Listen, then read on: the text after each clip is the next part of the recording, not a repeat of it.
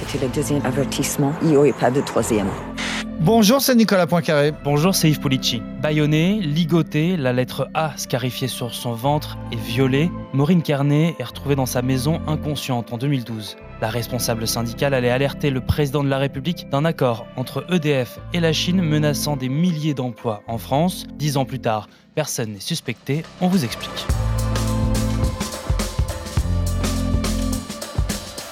L'histoire de Maureen Carnet, c'est un film, littéralement un film sorti le 1er mars, La syndicaliste. Son histoire, c'est celle d'une femme qui passe de victime à accusée, accusée de dénonciation mensongère sur fond de pression politique et d'intermédiaire aux méthodes de barbouze. Trois bonnes raisons d'écouter ce podcast avec Nicolas. Alors on va voir que c'est une histoire assez méconnue, l'histoire d'une femme qui a été agressée et violée, sans doute parce qu'elle dérangeait de très gros intérêts. Mais on va voir que cette femme a aussi été accusée ensuite d'avoir menti et puis enfin que cette affaire rebondit aujourd'hui avec le témoignage d'une deuxième femme à qui il est arrivé exactement la même chose. Expliquez-nous le monde. Un podcast RMC. Qui est Maureen Kenner Alors Maureen Kenner, c'est une Irlandaise qui euh, s'installe en France après son mariage avec un Français et qui rentre chez Areva, qui s'appelle pas encore Areva, mais enfin qui est le géant euh, nucléaire français, s'appelle la Cogema à l'époque. Elle y rentre comme prof d'anglais, tout simplement. Elle est embauchée pour donner des cours d'anglais au cadre de l'entreprise. Et puis progressivement, elle va faire du syndicalisme. Elle rentre à la CFDT et elle devient la grande patronne de la CFDT au sein de l'entreprise. Et elle acquiert la, confiance de la PDG de l'époque, qui s'appelait Anne Lauvergeon, qui était très connue, qui avait été cher pas de, François Mitterrand et qui dirigeait cette entreprise. Alors, euh, peut-être parce qu'elle est euh, anglo-saxonne, elle fait du syndicalisme un peu différemment de ce qu'on fait chez nous. Elle n'hésite pas à interpeller des politiques, elle écrit, elle téléphone, elle défend les intérêts, elle est proche de la direction. Donc, on l'a vu, elle est parfois emmenée dans des voyages à l'étranger, elle est parfois dans des réunions où habituellement les syndicalistes ne sont pas là. Mais enfin, bref, elle acquiert au sein de cette entreprise une place assez à part et assez influente. Et tout bascule en 2012. EDF veut signer un contrat avec la Chine. Oui, alors il se trouve que Anne Lauvergeon a quitté son poste depuis peu. Maureen Kernet est un peu fragilisée par ce départ. Et effectivement, elle apprend que Areva s'apprête à signer avec EDF, le géant français de l'électricité, un contrat avec un groupe nucléaire chinois pour la construction en Chine de centrales. Et Maureen Kernet, eh bien, elle, elle pense que cet accord va être tout à fait défavorable aux, salariés de son entreprise, d'Areva, que ça va nuire à l'emploi euh, en France. Et donc, elle tente de s'opposer à ce contrat très très important.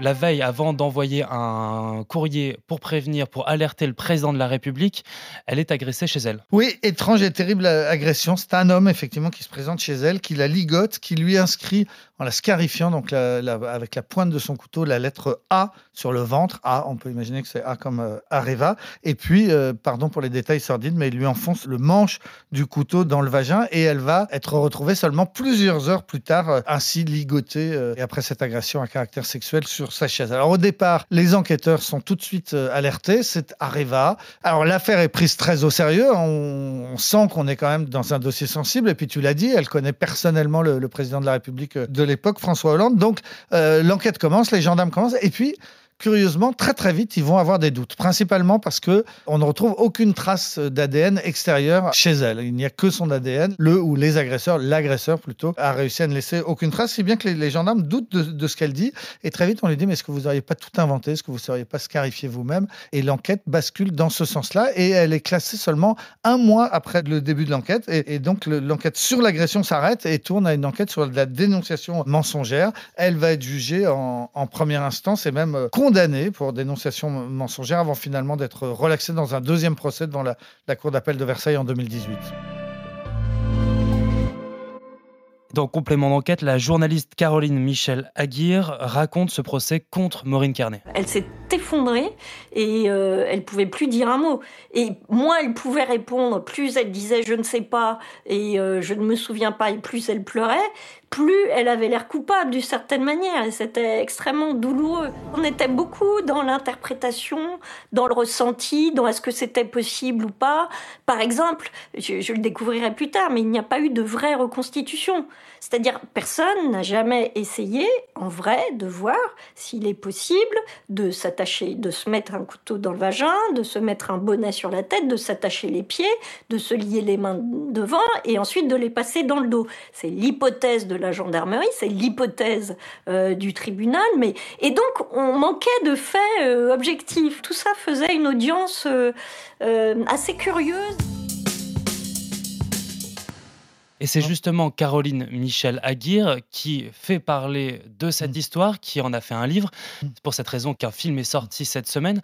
Et c'est elle aussi qui relance l'affaire avec une nouvelle histoire d'agression. Oui, Caroline Michel Aguirre, c'est vraiment une journaliste donc, euh, à l'hebdomadaire L'Obs qui s'est passionné, qui est passionné par cette affaire depuis euh, des années maintenant. Donc d'abord, elle a fait un livre qui s'appelait euh, La syndicaliste et qui euh, démontrait de façon assez claire que non, l'agression n'avait pas été imaginaire, que non, la syndicaliste Maureen Kernen n'était pas une grande mythomane. Donc premier élément important, cette enquête dans l'Obs, puis ce livre qui sort. Aujourd'hui, donc effectivement, le cinéaste Jean-Paul Salomé en fait un, film du même nom, hein, la, syndicaliste, avec Isabelle Huppert dans, le rôle de Maureen Kernen. Et c'est d'ailleurs curieux parce que les deux femmes se ressemblent incroyablement. Elles ont le même chic, à peu près le, même âge maintenant, la soixantaine. Enfin, elles sont très proches euh, l'une de l'autre. Donc, Caroline Michel Aguirre fait un livre qui devient un film. Et puis surtout, surtout au moment de la sortie du film, cette semaine, elle refait une enquête pour l'Obs et elle revient sur une autre agression qui est tout à fait troublante parce qu'elle se ressemble totalement. Ça se passe avant, on est en 2006, hein, alors que la syndicaliste c'était en 2012, donc six ans euh, avant. C'est un cadre de l'entreprise Veolia, géant du traitement des eaux hein, en, France, dépendant du groupe euh, Vivendi, un cadre euh, qui lui aussi s'interroge sur des contrats à l'étranger de son entreprise, comme dans l'affaire d'Areva. En l'occurrence, il est question de créer une euh, filiale au Moyen-Orient et ce cadre, Emmanuel Petit, s'étonne parce que on veut lui refiler, lui mettre dans les pattes un intermédiaire qui n'a rien apporté à la ferme et qui demande 20% de la nouvelle filiale. Alors il s'y oppose, il entre en guerre contre sa direction, il est viré, il écrit au juge Courroy pour dénoncer des faits de corruption. Et le lendemain de l'envoi de cette lettre au, juge Courroy, eh bien, qu'est-ce qui se passe? Sa femme est agressée dans des conditions exactement semblables à celles de l'agression de, de Maureen Carnet. C'est-à-dire que ça se passe dans les Yvelines, elle est chez elle, deux agresseurs arrivent, la ligotent, lui scarifie des symboles sur le, ventre. Et Caroline Michel Aguirre, qui a vu les deux photos, euh, m'a raconté que quand on met les deux photos côte à côte, on n'a aucun doute, les deux photos des ventres hein, des deux femmes, avec dans un cas la lettre A, dans l'autre cas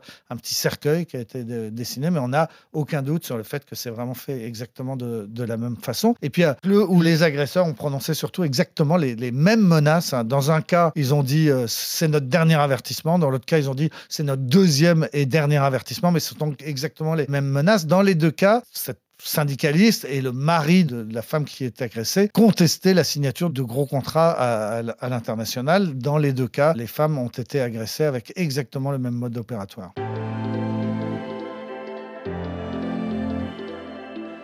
L'autre point commun entre ces deux agressions, c'est qu'aucun suspect n'a été retrouvé ni arrêté.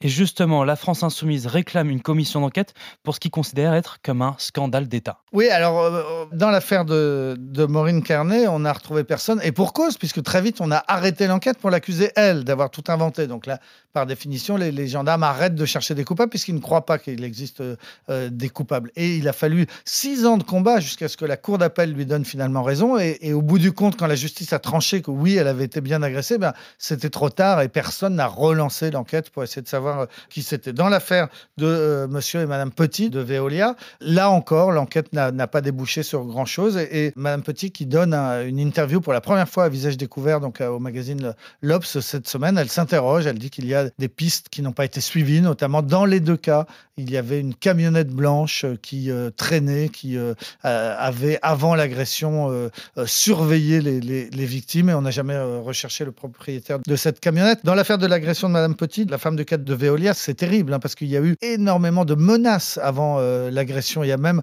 un moment où on était rentré dans la chambre de sa fille, dans leur pavillon, pour laisser un petit mot de menace à l'intérieur de la chambre pour bien montrer qu'il pouvait faire ce qu'il voulait. Et puis après l'agression, de nouveau, elle a reçu des menaces qui étaient écrites sur un papier qui avait été volé pendant l'agression. Donc c'était bien la preuve que c'était les mêmes hein, qui continuaient. Donc tout ça, effectivement, donne l'impression que ça a été fait par, on va dire, une officine, hein, que ça a été commandité et exécuté par qui, euh, on ne le sait toujours pas. Alors la, France insoumise, effectivement, voudrait aujourd'hui une, commission d'enquête. Le problème, c'est que les partis d'opposition ont le droit à une commission d'enquête par an, ce qu'on appelle le droit de tirage, et la France insoumise a déjà utilisé cette année ce droit. Donc il faudrait que la commission d'enquête soit demandée par la majorité, ce qui n'est pas évident. Pour l'instant, on n'a donc que des hypothèses. L'hypothèse, c'est donc d'une officine. L'hypothèse, c'est celle d'intermédiaires qui auraient été intéressés à ces deux gros contrats à l'étranger et qui étaient donc gênés par le fait que, certains cadres ou syndicalistes de ces entreprises s'opposent à, à ces contrats. Dans l'Obs, il est question d'un de ces intermédiaires qui, quelques jours avant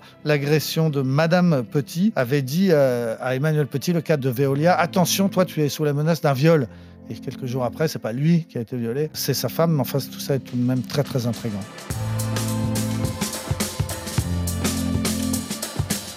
C'est la fin de ce nouvel épisode d'Expliquez-nous le monde. Merci de l'avoir suivi. Si ce podcast vous a plu, abonnez-vous. Nous sommes sur toutes les plateformes d'écoute, sur le site et l'application RMC. À bientôt. À la semaine prochaine. À bientôt, Yves. Retrouvez Nicolas Poincaré dans Apolline Matin. Tous les jours à 6h20 et 7h50 sur RMC.